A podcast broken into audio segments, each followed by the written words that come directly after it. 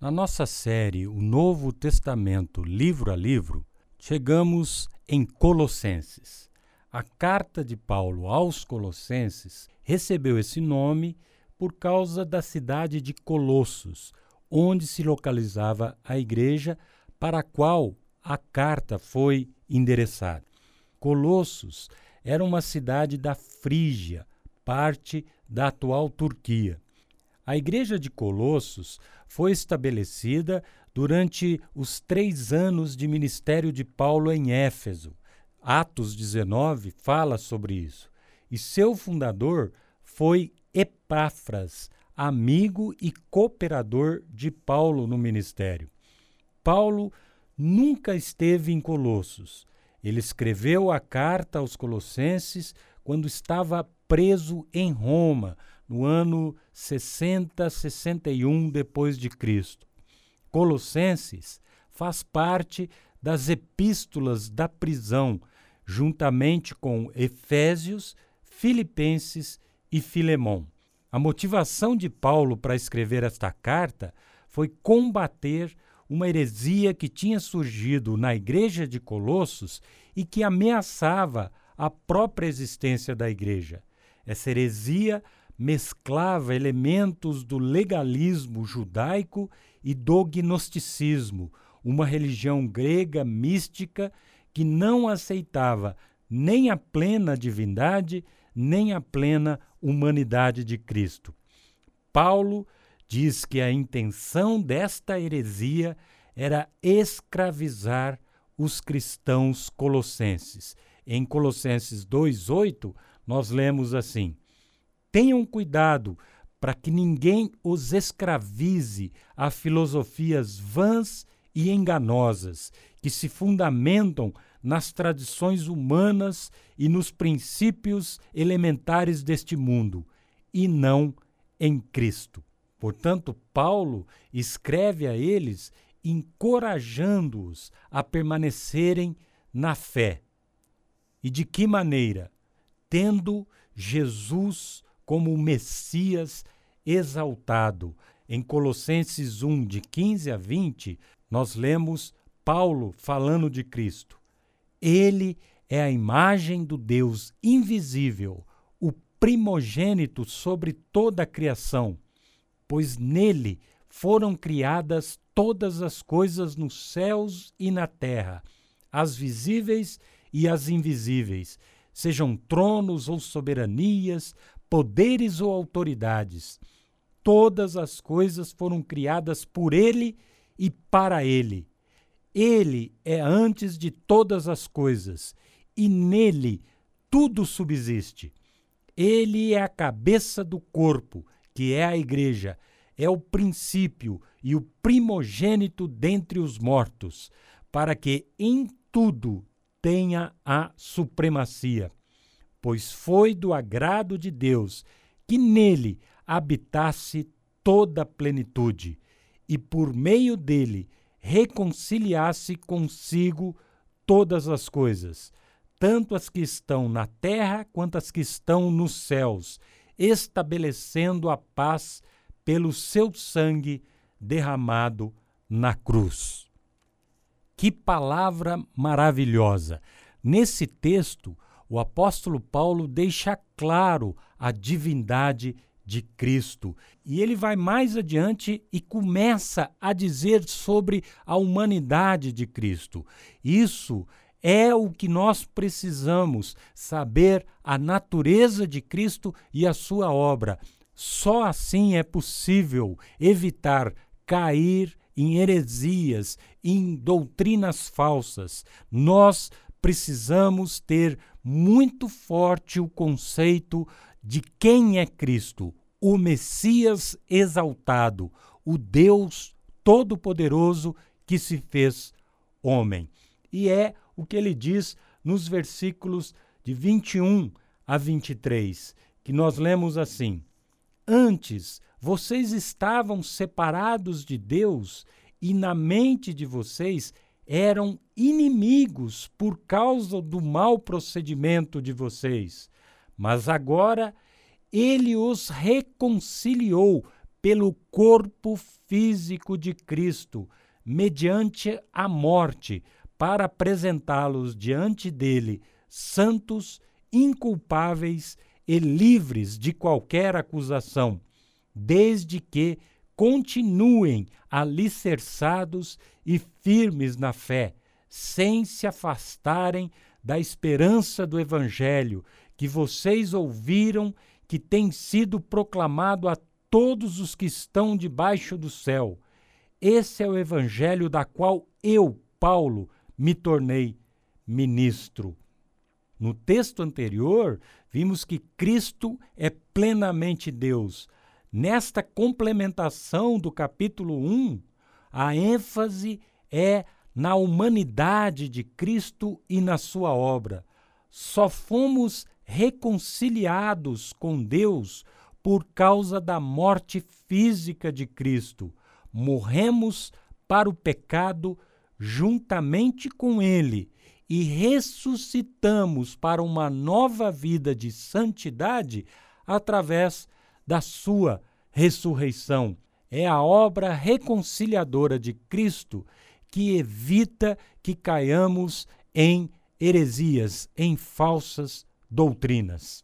Através dos dois textos lidos, o apóstolo Paulo combate as duas tendências heréticas que estavam acontecendo na igreja de Colossos: o misticismo do gnosticismo e o judaísmo, a observância da lei.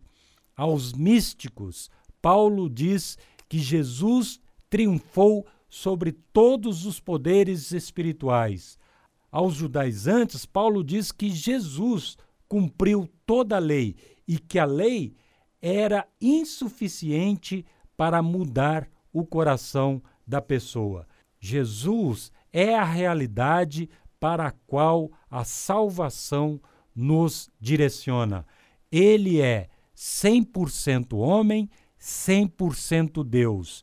A sua natureza nos garante um Deus todo-poderoso e um homem que cumpriu todos os requisitos para que a redenção chegasse até nós através da morte de cruz.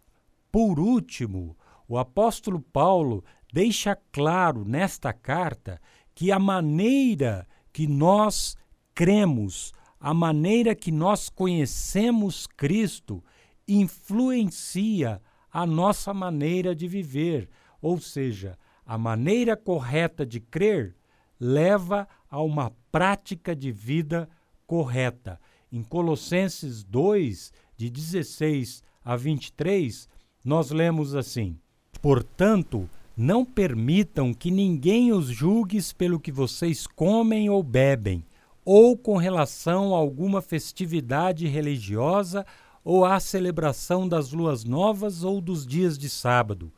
Estas coisas são sombras do que haveria de vir. A realidade, porém, encontra-se em Cristo. Não permitam que ninguém que tenha prazer numa falsa humildade e na adoração de anjos os impeça de alcançar o prêmio. Tal pessoa conta detalhadamente suas visões e sua mente carnal a torna orgulhosa. Trata-se de alguém que não está unido à cabeça, a partir da qual todo o corpo, sustentado e unido por seus ligamentos e juntas, efetua o crescimento dado por Deus. Já que vocês morreram com Cristo para os princípios elementares deste mundo, por que, como se ainda pertencessem a Ele, vocês se submetem a regras não manuseie, não prove, não toque. Todas estas coisas estão destinadas a perecer pelo uso, pois se baseiam em mandamentos e ensinos humanos. Essas regras têm, de fato, aparência de sabedoria, com a sua pretensa religiosidade, falsa humildade e severidade com o corpo mas não tem valor algum para refrear os impulsos da carne.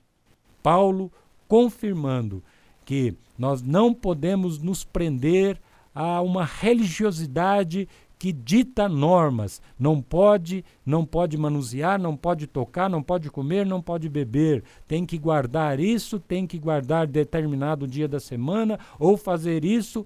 Não. A nossa mudança é interior, pelo conhecimento da verdade que é a realidade da vida, obra e natureza de Cristo Jesus. Nós mudamos interiormente e não é mais não pode, é não quero. Ainda que eu possa, eu não quero mais, porque a minha natureza não é mais regida pelos desejos da carne, pelos desejos da mente, mas sim por Cristo que transformou a minha vida. A aplicação é simples. A maneira que você vê Jesus Cristo influencia a maneira que você vive.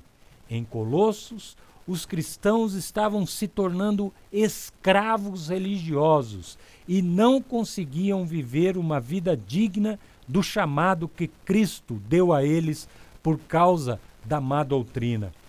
Quando não temos uma boa doutrina, somos escravizados por religiões, crendices e homens. As igrejas estão cheias de gente que diz: não pode, não coma, não toque, quebre as maldições do passado, faça isso porque o pastor ungido decretou, não faça isso porque o pastor ungido amaldiçoou e etc. Estas aberrações acontecem porque não conhecem verdadeiramente Cristo e a sua obra. No cristianismo, a ignorância da doutrina verdadeira é a mãe da superstição. O recado de Paulo é simples: se morremos com Cristo, não pequemos mais. Se ressuscitamos com Cristo, vivamos em novidade de vida, porque Cristo é o Senhor de tudo e de todos, submetemo-nos a Ele. Você crê? Então viva de acordo com o que crê. E para terminar, fechamos com Colossenses 3, de 1 a 4, que diz: Portanto, já que vocês ressuscitaram com Cristo, procurem as coisas que são do alto, onde Cristo está assentado à direita de Deus. Mantenha os pensamentos nas coisas do alto e não nas coisas terrenas, pois vocês morreram e agora a sua vida está escondida com Cristo em Deus.